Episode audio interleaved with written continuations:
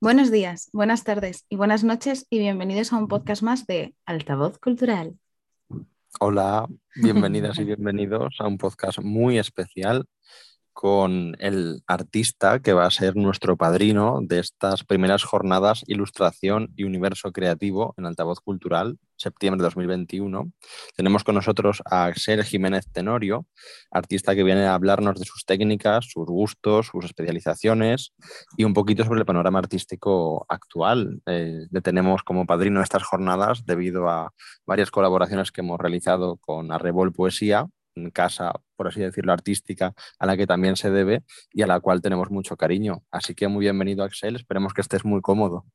Pues muchas gracias. La verdad es que estoy contento, la verdad, de que, me, hayáis contado conmigo. No me lo esperaba.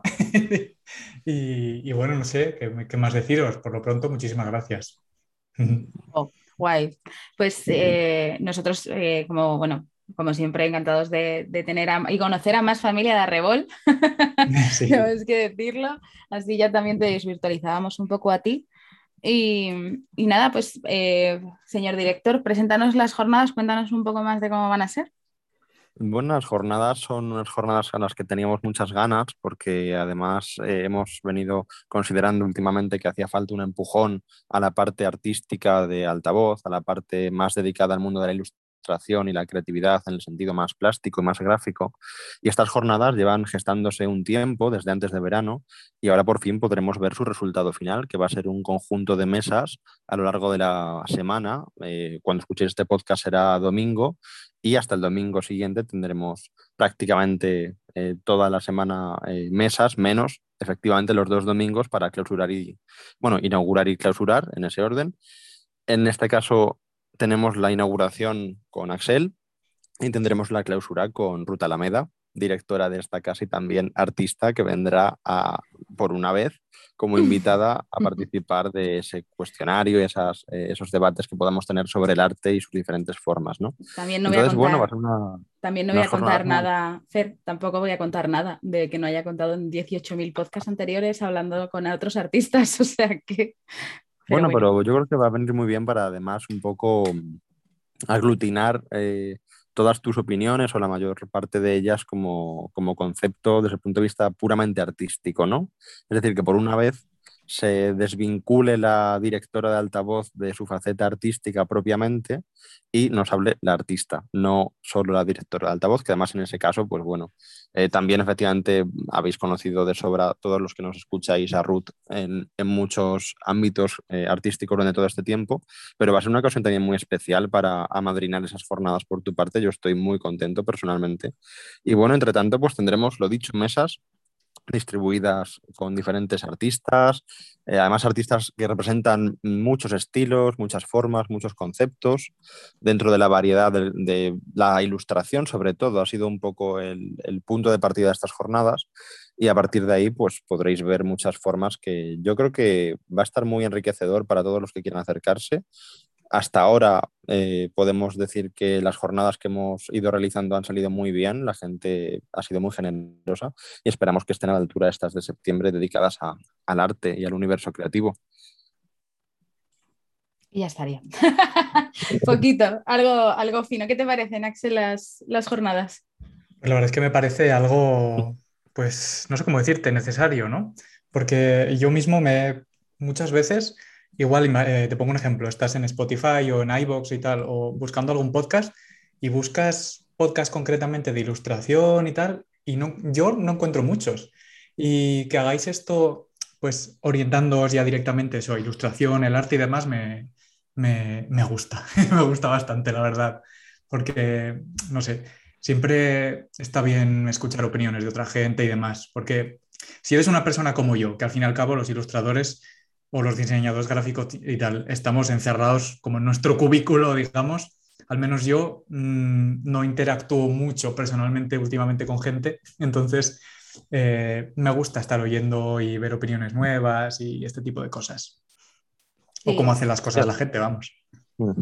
Sí, además eh, tiene mucho que ver Axel con el tema que hemos comentado de, la variedad, porque tenemos artistas muy vinculados al, mundo artístico específico de las editoriales, por ejemplo, otros que tienen eh, más que ver con a lo mejor eh, formas de arte muy vinculadas a, a lo que es promociones concretas, campañas de publicidad, marketing, etcétera, etcétera. Entonces, más o menos cubrimos un espectro, bueno, también hay artistas de graffiti eh, en estas jornadas, eh, no sé, hay una gran variedad y sobre todo a nivel de temáticas también.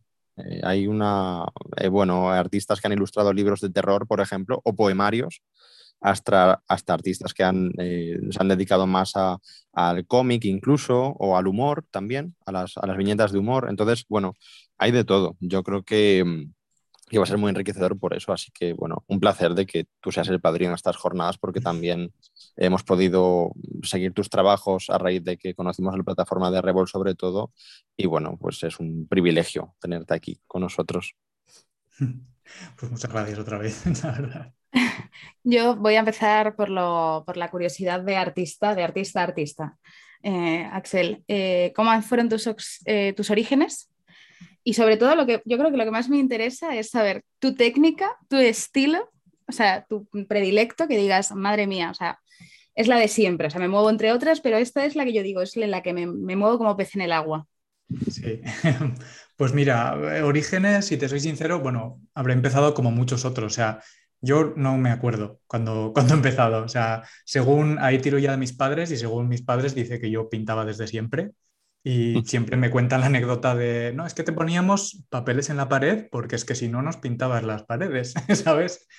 Y, y, esos son los orígenes, la verdad. Luego sí que es verdad que he estado en, eh, me han llevado a academias, he estudiado en la escuela de arte, luego hice diseño gráfico y tal, estuve en Barcelona, en la escuela Joso, de mm. cómic e ilustración. Y, pero bueno, eso ya son cosas, claro, que como te gusta vas haciendo, ¿no? Y bueno, en cuanto a la, a la técnica, eh, y estilo, me muevo por varios. Si fuera por mí y tuviera tiempo de sobra para explayarme en todos los proyectos, yo tiraría de acuarela, siempre.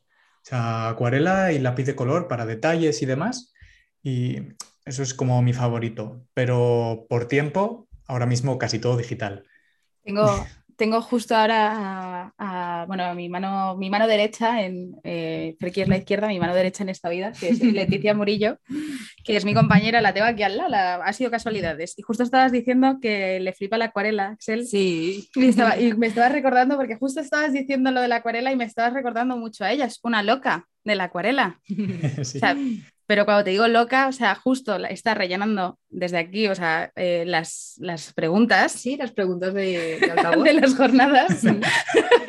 y justo en la primera pone la acuarela. Y yo, totalmente, claro. Y yo, la acuarela totalmente, claro. O sea, esto, esto, no estaba para nada preparado. Yo le he dicho, vente, yo grabo, tú respondes, tal, eh, y, y, ya está. Y justo lo estabas diciendo, Axel, te lo juro. Y digo, madre mía, o sea, hay muchos enamorados de la acuarela que parece mentira que eh, parece una técnica súper olvidada, o sea, no súper olvidada, pero con esto de toda la influencia del digital que está viendo últimamente, aunque puedas dibujar como efecto acuarela en digital, parece que la gente se ha olvidado de mancharse las manos.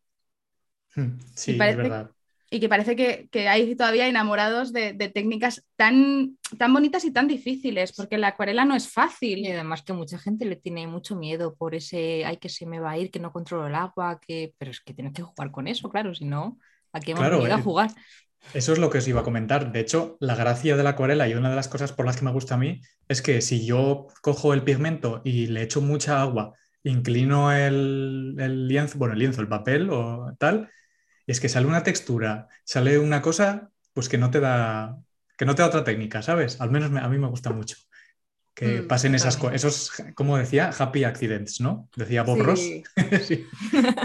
lo que pasa que, que es verdad que ahora como todo parece tiene que ser tan perfecto por, por lo mismo, porque volvemos al mismo tema siempre de eh, mancharse las manos versus digital, que parece que todo tiene que ser tan perfecto que no puede tener, que no puede salir una línea, que no puede salir un poco de pintura, no puede...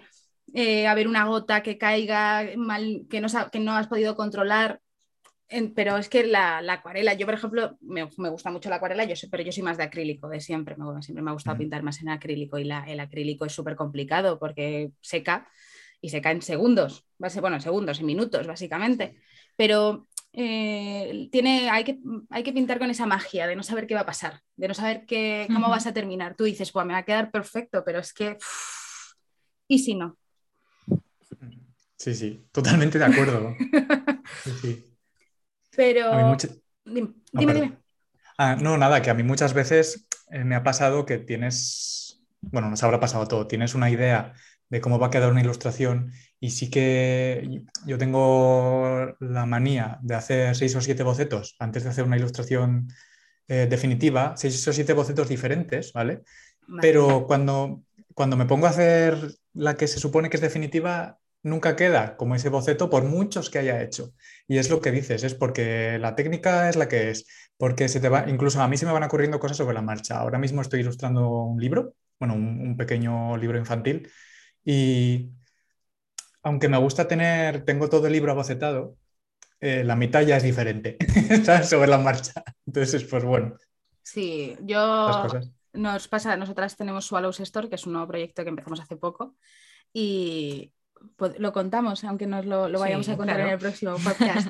Em, nosotras eh, dijimos, venga, hacemos una colección botánica, tú haces tu plan, la misma planta tú y yo, ¿no? Y claro, nos dimos cuenta que si lo quieres vender, ¿qué vas a vender? Dos ilustraciones diferentes. Es una competencia entre nosotras mismas, ¿no? Eh, y además es que ahí nos dimos cuenta de lo diferente que somos pintando en la acuarela. Totalmente. Ella es verdad que a lo mejor hace más, eh, más aguadas, más veladuras. Más veladuras. Y yo a lo mejor cojo más pigmento porque las mis acuarelas son más en tubo, entonces pues coge más pigmento y nos dimos cuenta, digo, madre mía, es que somos muy distintas. Claro, y a la hora de publicar las ilustraciones en redes, eh, claro, decíamos que hacemos dos publicaciones diferentes y nos tocó unir nuestras ilustraciones. O sea, unir su planta y la mía, que de hecho, mm, que esto es la primera vez que lo decimos. Eh, tú te metes y dices, joder, pues sí, tiene hojas diferentes y tal, pero bueno, todo te cuadra, ves, ves algo, algo, algo unificado. Y es una mezcla de su planta y la mía, porque no era la misma planta, tampoco era nos habíamos inspirado en la misma foto, no nos habíamos inspirado ni siquiera en los mismos colores. Y tuvimos que unificar las plantas en uno. A una semana de sacar la colección. Uf, sí. O sea, que fue cuando nos tiramos una tarde entera al Photoshop. Muchísimo. O sea, brutal. Pero porque no pensábamos, ¿sabes? Es lo que dices tú, que tienes algo planeado y cuando te quieres dar cuenta, ya no, ya se te escapa el control. Ya no tiene nada que ver, sí. Ahora, ahora, ya pensamos, ahora ya pensamos más las cosas, pero... Bueno. Bueno. pero bueno.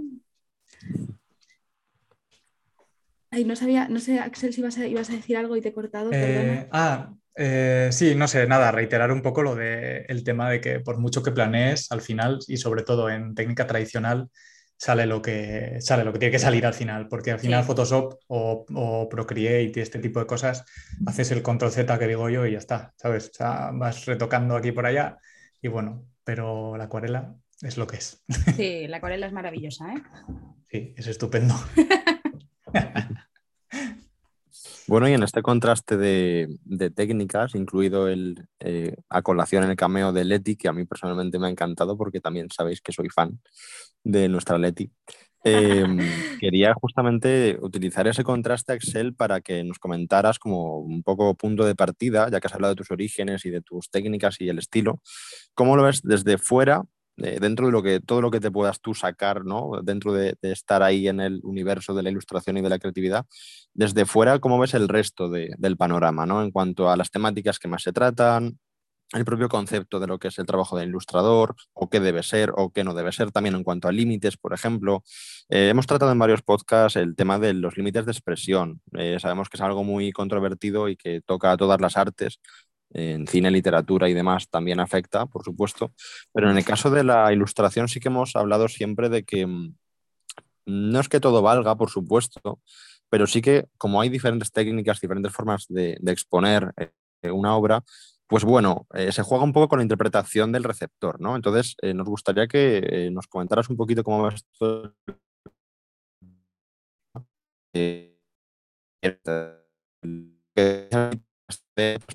no eres consciente mucho de ello porque estás en tu burbuja. Y bueno, ¿qué nos puedes contar a raíz de, de todos estos temas que, que tienen que ver con el mundo artístico. Sí, bueno, a ver, es lo que, es lo que dices tú. Al final esta es una burbuja, pero bueno, sí que vas viendo. Eh, panorama artístico. Te puedo hablar un poco de los, eh, de los proyectos que a mí me van llegando, que sí que me he dado cuenta que van evolucionando a lo largo del tiempo. Pues, te pongo un ejemplo. Eh, yo qué sé, hace cinco o seis años te, te, llegaba un proyecto, yo, imagínate un cartel o algún folleto o algún librito ilustrado, y te daban vía libre, de técnica, de todo. Ahora no sé qué pasa de un tiempo a esta parte, sobre todo en el tema de lo que dices, de sensibilidad de la gente y demás, que sí que te están acotando un poco eh, lo que deberías poner y lo que no. Por ejemplo, eh, en, un libro, en un libro infantil, si tiene que salir, yo qué sé, una clase entera de niños, tiene que haber paridad. Imagínate, cinco niñas, cinco niños y tiene que estar representado todo, pues todas las razas y tal. Que no lo digo como crítica, que me parece súper bien, pero sí que es verdad que la gente, eh, eh, quien te envía el proyecto, eh, sí que lo tiene más en cuenta. Antes era, va, da igual. No sé si, no sé si me explico. sí, sí, sí. Y luego, bueno, en cuanto a técnica y tal, mm, lo que digo, la gente lo quiere para allá, así que tiene que ser digital, casi todo a no ser que sea así algo muy especial y tal. Pero, pero bueno, ahí sí que hay, sí que hay más variedad. No sé. Es que, en cuanto a temáticas, eh, relacionándolo con la primera cuestión que comentabas, Axel, de la paridad y todo esto, eh, y la representatividad de ciertos colectivos y demás, que nosotros igual nos parece maravilloso, pero sí que es verdad que es algo que se ha ido incluyendo en los proyectos eh, de forma bastante reciente. ¿Tú ves que hay una, una, evolución en ese sentido? No sé, no, no es por meternos en un charco, ¿no? Pero ahora a lo mejor hay más visibilidad en según qué trabajos artísticos de mm, la mujer ilustrada como tal, o la, o la, mujer empoderada, o el tema de las razas que tú comentabas, que a lo mejor para ciertos eh, encargos ahora está más mm, en boga, ¿no? El, retratar personas eh, racializadas, en fin, eh, ¿cómo lo ves? Si, si, crees que esto también ha cambiado o realmente ha estado siempre ahí, lo que pasa que los artistas que lo hacían antes no tenían esa visibilidad como se tiene ahora en general. Mm, no estoy tan seguro de si esto ha estado aquí siempre. Bueno, seguro que ha estado. Lo que pasa es que igual quien hacía el trabajo eh, no era consciente y inconscientemente no lo hacía. Por ejemplo, poner o lo que dices, mujer empoderada o más razas. Mira, lo estoy viendo mucho. Eh, bueno, es algo que estoy comprando yo ahora mucho, que son juegos de rol. Siempre he comprado, pero nada más. Y lo estoy viendo mucho en eso, en los juegos de rol. Eh, tanto en la ilustración como en los textos. Eh, se incluye mucho más a, las mujeres. Eh, ahora mismo he comprado un, bueno, lo, puedo decir, he comprado ahora un libro de la editorial Shadowlands que es técnicas de, ¿cómo es? Técnicas de improvisación para juegos de rol. Y las ilustraciones son súper inclusivas, pues hay un montón, eh, hay diferentes razas, hay gente, por ejemplo, un, sale un chico en silla de ruedas, ¿sabes? Todas estas cosas que parecen tonterías, pero que es lo que te digo, de, por poner un tiempo de 5 o 6 años a esta parte, mm, se ve muchísimo más. Y la verdad es que me parece, me parece guay. Sí. A ver, eh, yo creo que también es que va evolucionando con la sociedad. A día de hoy, como en redes hay como más visibilidad eh, para la publicidad o para la creatividad también se pide. Porque ya sabemos que, que, bueno, antes eh, yo he seguido teniendo jefes que los catálogos de juguetes tienen que estar divididas en niños y niñas, y lo que era de niñas de niñas y lo que era de niños de niños, que decías, wow, 2021, y le da igual, pero cada vez son menos ese tipo de, acciones, ¿sabes? Y, y, también mola porque dices, es que es el momento, saber cuentos para niños y ver cuentos para niños que no es como uno que me tocó a mí hacer, Ferki, no sé si te acuerdas, hace seis años, de Clara no quiere peinarse, ya, pero es que Clara, eh, Fernando, eh, Lucas, eh, Pepito Pérez y mm, el de los palotes, o sea, te da igual. Pero bueno, también es, bonito ver que va evolucionando y además también es un reto, acostumbrado a lo mejor a otras cosas de venir de, otro tipo de creatividad o de marketing o de publicidad, se nota que, que también es un reto, el hacerlo bien. hacerlo bien y no caer en estereotipos, en nada, en nada. Mm, sí, sí, tienes toda la razón. Y de hecho, a mí, o sea, voy a confesar que, me cuesta. O sea, a pesar de que soy consciente de que Ahora, por ejemplo, el libro que estoy ilustrando, soy consciente de que tengo que poner, pues eso, eh, eh, que si las niñas, los niños, tal, las razas, lo que hablamos. Eh, a pesar de eso, me doy cuenta que me tengo que forzar un poco a decir, vale, esta persona va a ser así, este asado, este asado, porque pues estás mal acostumbrado a, hacer, yo qué sé, o a todos iguales, no sé, todos blancos, por ejemplo. no, ¿sabes? ¿no? O sea, yo he de confesar que sí que yo me tengo que forzar un poco a decir, vale, hay que hacer esto así, así, así, porque mm, me gusta más y de hecho luego el libro lo ves y tiene, tiene otro rollo. Mm. Es, claro, es totalmente...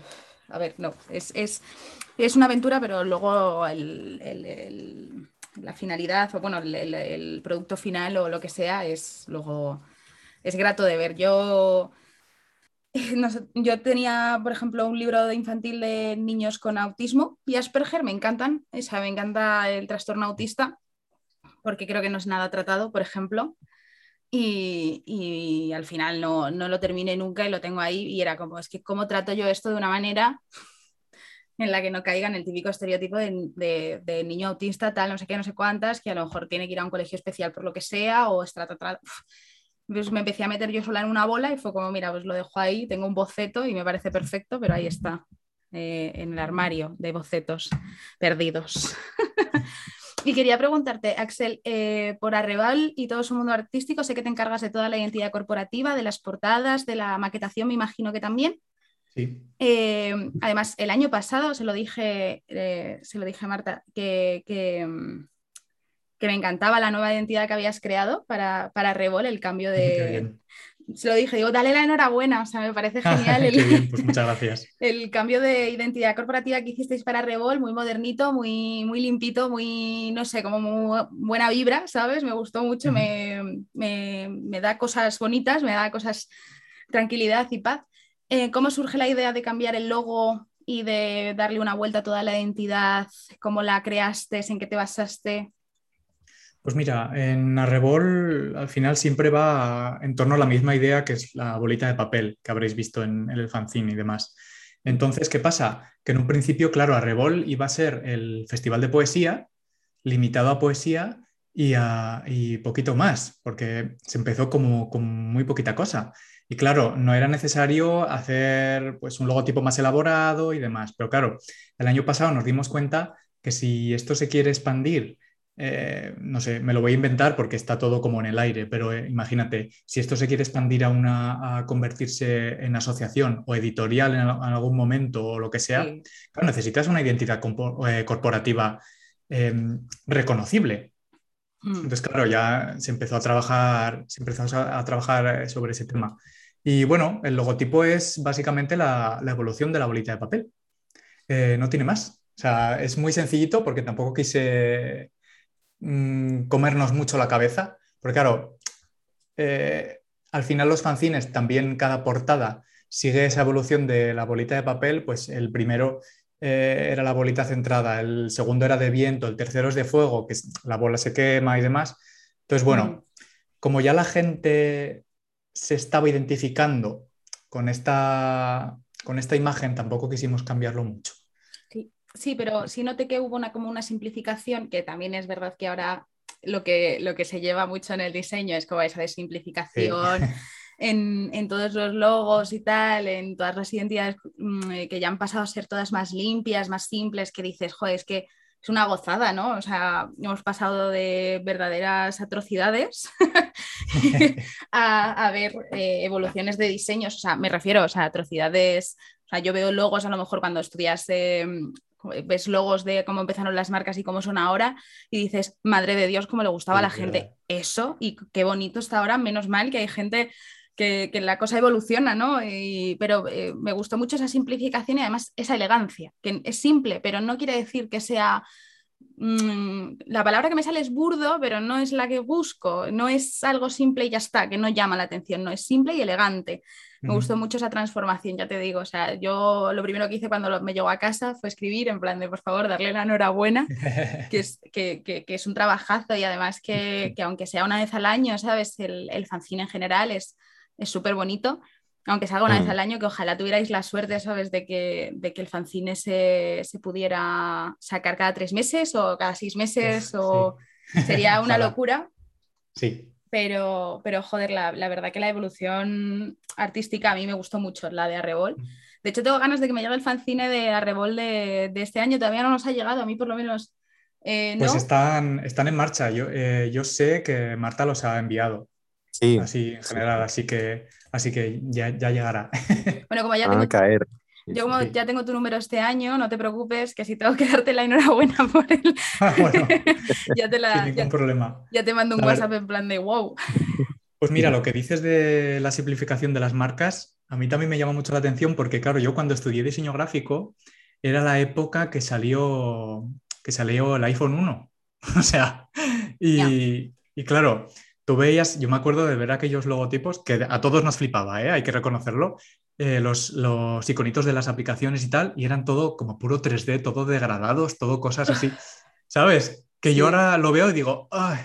¿sabes? Sí. Pero... Yo tengo una amiga que trabaja en Burger y tuvimos la conversación de qué guay que hayan simplificado el logo de Burger, que es verdad que a lo mejor para su momento, cuando se sacó ese logo precioso y era magnífico para la época, pero ahora mismo a mí se me quedaba como Uf, en plan de sí, es súper reconocible, pero no pega nada ahora mismo con toda la vuelta que le estaban dando a los locales, a tal, no sé qué, seguías viendo el antiguo logo y decías, no me pega nada.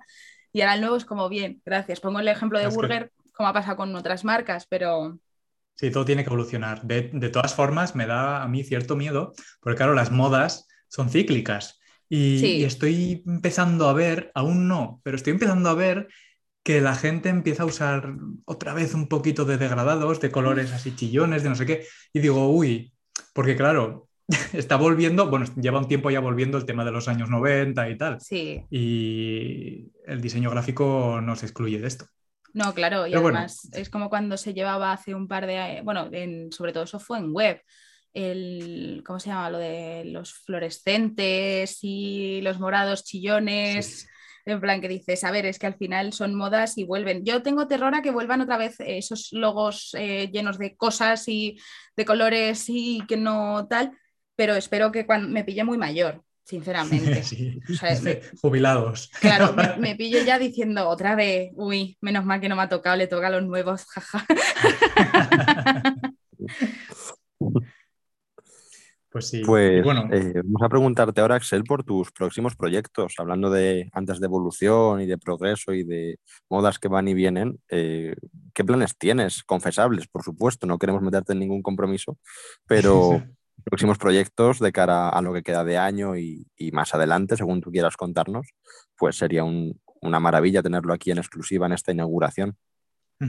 Pues mira, eh, lo que estoy haciendo ahora mismo es, bueno, ya lo he comentado, es un librito ilustrado, no puedo decir de qué va por contrato, pero bueno, saldrá, saldrá pronto y demás y la verdad es que estoy muy contento con, cómo me está quedando.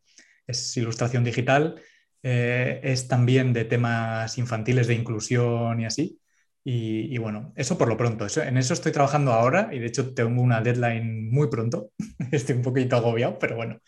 Y luego en, en cuanto a, cositas personales, pues siempre estoy haciendo, bueno, lo que me da tiempo, porque yo trabajo de diseñador, de diseñador gráfico en una, bodega, pues eh, etiquetas y demás, y claro, me queda muy poquito tiempo. Pero bueno, sí que hago alguna ilustración personal.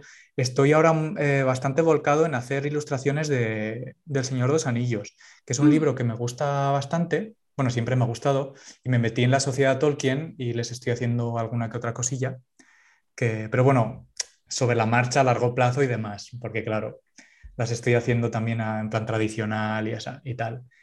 Y luego una cosa que sí que, que sí que estoy empezando a hacer de nuevo es, es em, escultura, porque hacía mucho tiempo que lo hice en, pues en la carrera y tal, y sí que me estoy metiendo en tema de moldes y tal para una, bueno, no sé si sabéis, eh, Marta y yo tenemos una pequeña tienda online que se llama la, la, perdón, Alforja Mágica. y No sé si la habéis visto. Sí, yo tengo un Somos hasta colgante. clientes.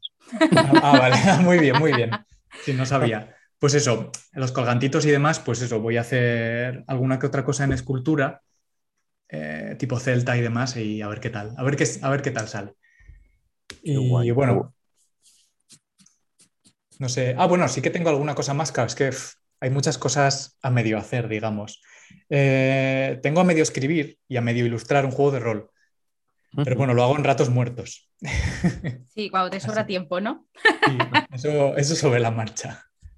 Vaya tela. Madre mía, o sea, Qué que buena no, pinta todo, ¿eh? que no paras. El- la No. cuestión es no parar. No, no. Y de hecho hay Qué algún buena momento en el que me dice Marta, es que también tienes que tener vacaciones y también descansar y tal, porque me ve en casa que no paro. Y, pero paro y, y tengo el cerebro boom, boom, boom, dando vueltas Hmm. a cosas. Y, y bueno, en fin. bueno, ya Eh, sabéis cómo va esto. Sí, te entiendo, te entiendo perfectamente porque eh, yo cuando paro, o sea, a mí mi chico me dice mucho también lo de, pero a lo mejor descansa y esas cosas. Y me siento en el sofá y estoy viendo una película y no estoy viendo una película, estoy porque bla, bla, bla, bla, bla, bla, y en mi cabeza bla, bla, bla, bla, bla, bla, bla, y haciendo esquemas de, de pues mm, si hago esto y hago lo otro y me sobra tiempo para hacer esto también. Como, vale, tía, tranquila. O sea, es que al final el, el cerebro de un creativo no, no para nunca. Sí, Pues mucha suerte, querido Axel, con esos proyectos. Ojalá lleguen todos a buen puerto. sí. Y bueno, eh, como remate a esta maravillosa inauguración de las jornadas Ilustración Universo Creativo, no me queda por más que llamar a la niña de las recomendaciones en su debut en esta nueva temporada de Altavoz Cultural. No sé si está por ahí. Y por favor que haga su función, como solo ella sabe. Estoy de baja. No, es broma. Eh, pues mira, quiero que me recomiendes eh, dos ilustradores. Primero, eh, tus dos ilustradores de cabecera que digas, wow, es que los, los adoro, los amo, me casaría con ellos y les robaría todo su trabajo. Eh, dos películas, eh, una de animación y otra que no, vamos a ponerlo así, y dos libros. Mm, Vale. Te lo he puesto hacer- difícil. Mm, Bueno, voy a hacer un poquito ¿Te puedo decir tres ilustradores? Porque Sí. son como la tríada. Vale, eh, seguro que la habéis adivinado, pero son Alan Lee, John Howe y Brian Fraud. ¿Vale? Alan Lee y John Howe son clásicos del Señor de los Anillos, bueno, de todo el mundo de Tolkien y tal. Estuvieron incluso trabajando con Peter Jackson en las películas y así. Y, y bueno, y Brian Fraud es un ilustrador inglés también, que es el creador de todo el mundo de Cristal Oscuro y Dentro del Laberinto. Y, Ostras. precisa- y precisamente por él es por lo que empecé con acuarelas y demás, bueno, y con lápices, con Alan Lee y así, porque es que son tres ilustradores que aunque yo vaya a buscar referencias a otros y demás, siempre acabo con esos tres, Vale, porque bueno. es, no sé, Sí, a ver, son los, son los tuyos que dices, con, con los que más conectas. sí. Qué guay. Pues eh, creo que eh, por, por nombre ahora mismo, por lo que has dicho, sí me suenan, pero por nombre no los. O sea, por nombre a secas no los, no los ubico, pero me los, ha- me los he apuntado y, y ahora cuando terminemos los busco más en plan, venga, a fuego, porque no, ahora no les veo. Es que son, son unos ilustradores eh, bastante añejos, digamos. O sea, ya son señores mayores. O sea, yo creo que los tres tendrán cada uno igual sus 80 años o así. Pero ahí siguen, ¿eh? Ilustrando libros y tal. Y pues son clásicos. Utilizan lápices, acuarela, eh, diguminos, yo qué sé. ¿Sabes? Este tipo de cosas que, que huelen a bellas artes, que digo yo. Sí, de la vieja escuela. Sí, sí, sí. Qué guay. Y bueno, ya no sé qué me habrías preguntado más. Eh, dos películas, una de animación y otra de, de, bueno, y otra de, de personas humanas, ¿cómo se dice? Eh, de Sí, ficción. un live eh, action, ¿no? Sí. sí. Vale, pues a ver, la de mm, live action, trilogía del Señor de los Anillos, está clarísimo. muy buena. Y, y luego de animación, te podría decir que me gusta mucho, bueno, en general me gusta mucho Estudio Ghibli, pero Ah, concretamente el viaje de Chihiro. El viaje Estaba- de Chihiro yo creo que es mi favorita. Estábamos, estábamos ya sacando, sacando los cuchillos en plan de a ver qué dice. Porque aquí somos, somos muy amantes, yo soy muy amante de, de estudios Ghibli también. De hecho, tengo mi proceso de pierna tatuada de estudios Ghibli. Y el viaje de Chihiro es una locura. O sea, es Una que es, una pasada. es una, vamos, o sea, de mis favoritas, no de mi, no mi favorita, mi favorita es la princesa Mononoke, tengo que ah, decir. Ah, también es estupenda. Crecí, fue la primera que vi cuando tenía siete añitos y creo que me marcó muchísimo. O sea, me marcó, yo creo que, pues, me marcó. O sea, es que es la película de mi vida, o sea, me marcó. Mi película favorita. Me sé, creo que hasta muchos diálogos ya, es vergonzoso. Y, y la animación me parece acojonante, los, los lobos, como están hechos, bueno, todo. todo bueno, es que de Estudios Ghibli Sí. ¿Sabes lo que pasa con.? Ah, perdón, que te he cortado. No, que digo que de estudios Ghibli no se puede decir nada malo. No, no, no. Es que además a mí me gusta mucho Ghibli dentro de la animación japonesa porque es como que tiene. A ver cómo lo digo. Tiene más fotogramas por segundo. No sé si me explico. Tú hay veces que ves alguna algún anime y tal que dices, joder, si, si, le quito el sonido es una imagen fija. ¿Sabes, no? En, en cuanto a técnica, entiendo que Claro, el anime es así, pero bueno, en cuanto a técnica, yo creo que Estudio Ghibli es más animación. Sí, entiendo, entiendo. Sí, sí, es lo que dices. A mí me, gusta más y además, eh, no sé, tiene un trazo, no siempre lo pienso como que tiene un trazo totalmente diferente. O sea, es, eh, tú puedes ver cualquier cosa que haya hecho Estudios Ghibli, en plan, hasta, ¿cómo se llama el juego? Joder, lo tengo por ahí. El juego que hicieron... Ah, sí, de, que era de la Play, ¿no? Mm, eh, no me va a salir... lo, tengo la, lo tengo a la punta de la lengua, pero. Eh, juego Ghibli, voy a poner muy rápido a ver si me sale. Eh, Nino Kuni. El Nino Kuni. Que, que, lo ves y dices, sí, sí, es que es de estudios Ghibli, o sea, suavizado, pero es ese trazo, esa forma de hacer los personajes, eso es de, estudio, de estudios Ghibli, o sea, cogido, pero a mí, no sé, tiene, tiene algo especial. Sí. Y me faltan dos libros. Dos libros, vale. Eh, Claro, es que sería decir muy redundante otra vez el Señor de los Anillos, ¿sabes? Y me diréis qué pesado. Pero bueno, puedo... Eh, a ver cómo... Eh, es? Bueno, me estoy leyendo ahora, que la verdad es que me he metido en un percal bastante grande, eh, La Rueda del Tiempo, que es una, es una saga que va a salir ahora en, creo que en Amazon Prime, la serie y es una saga de libros de fantasía y tal, pues alta fantasía. Y me estoy leyendo el primer libro, que se llama El Ojo del Mundo, y me está gustando bastante. Pero claro, pasa una cosa, me compré el primer libro y cuando llevaba 400 páginas, porque tiene 800, eh, me metí en internet y vi que era una saga de 14 libros. Eso estoy leyendo, que originariamente era una saga de 8 no, de seis libros, era original y terminó siendo una de 14. Sí, 14 y dije yo, mm, bueno, ya de perdidos al río, ¿sabes? Y ahí estoy. Pero la verdad es que la recomiendo, la recomiendo muchísimo.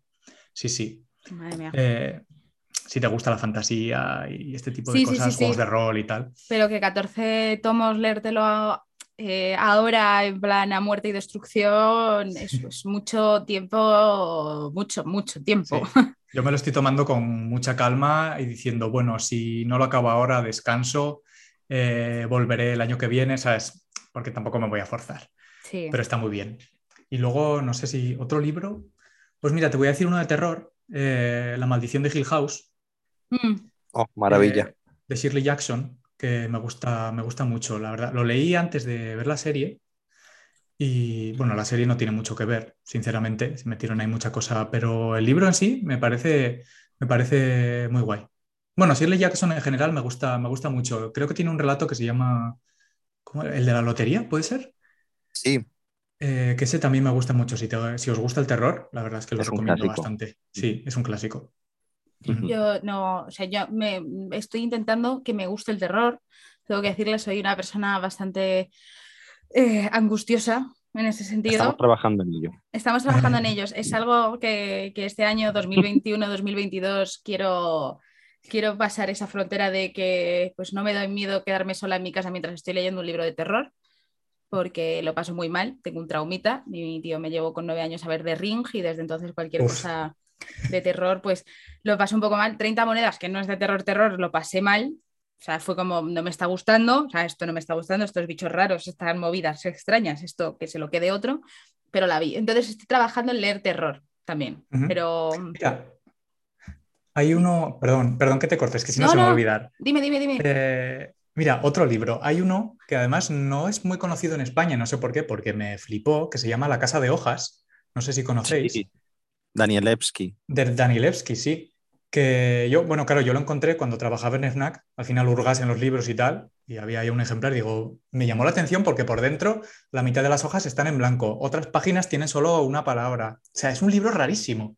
Barbaridad. sí, es una cosa, y es de terror y tal, y me gustó muchísimo. Y la verdad es que lo recomiendo para quien no haya leído terror. Es un poco difícil de leer, por lo que te digo, porque a veces tienes incluso que dar la vuelta literalmente al libro. Sí. Pero es como un aliciente más. Pues como contrarrecomendación, querido Axel, te diría que ojearas eh, lo que sacó los compañeros de dentro del monolito sobre este libro, eh, que lo tocaron en su club de lectura y sacaron cosas muy chulas. Lo tienes por su web por si quieres darle un poquito de debate y eso y leer opiniones. Mola mucho. Qué bien, qué bien. Pues sí, me lo apunto. Y bueno, pues, pues nada, muchas gracias por las recomendaciones. Yo creo que la niña se ha ido satisfecha con sus recomendaciones, ¿no? Sí, yo siempre, yo, sí, sí, sí, perdona, es que pensaba que tenía el micro, el micro apagado. Sí, yo siempre. Yo soy es la. Es complicado satisfacer a la niña de recomendaciones, Axel, o sea, es muy exigente y donde la ves. Entonces, tiene mucho mérito y más como padrino de las jornadas de ilustración y universo creativo, has salido al paso, vamos, como un señor, ¿eh? menos mal. me alegro, me alegro. Bueno, pues esto ha sido todo, estas, esta inauguración maravillosa con Axel Jiménez Tenorio de estas primeras jornadas Ilustración Universo Creativo. Os esperamos a lo largo de la semana para que veáis esas mesas tan estupendas que tenemos preparadas y que esperamos que os gusten mucho y os aporten mucho, tanto a los que conocéis un poquito más el mundo artístico en este sentido como los que no y queréis empezar a conocerlo o a poner un poquito de referentes sobre la mesa. Y nada, pues a seguir adelante con los proyectos, mucha suerte con todo y muchas gracias por venir muchísimas gracias, eh, Axel, por venir, de verdad. Ha sido un placer, ¿eh? Jo, igualmente, pues la verdad es que sí, lo he dicho, igualmente, y la verdad es que me lo he pasado muy bien porque al final hablar con gente que se interesa por, eh, yo qué sé, la ilustración, el cine, el arte, eh, los libros y tal, siempre, siempre es agradable. Mm. Aquí tienes tu casa para siempre, ya lo sabes. Sí. Pues muchas gracias. pues voy a esperar, voy a. Dime que he dado a grabar. Ay, espera. Voy a quitar, voy a dejar de grabar un momento.